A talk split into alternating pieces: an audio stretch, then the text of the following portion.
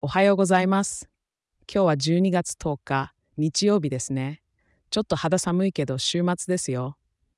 さあ、東京の天気ですが、今日は一日中光の雨が降る予報となっています。朝の気温は約12度で、ちょっとひんやりしますね。朝の散歩を楽しむならカッパが必要かもしれません。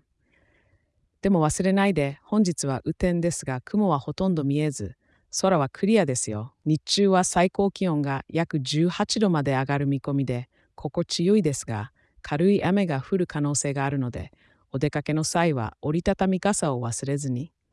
風も北朝向きから少し強め、時速およそ15マイルで通ります。夕方は気温が約17度と涼しいですね。レインコートを羽織って夕摘みを楽しんでみるのもいいかもしれません。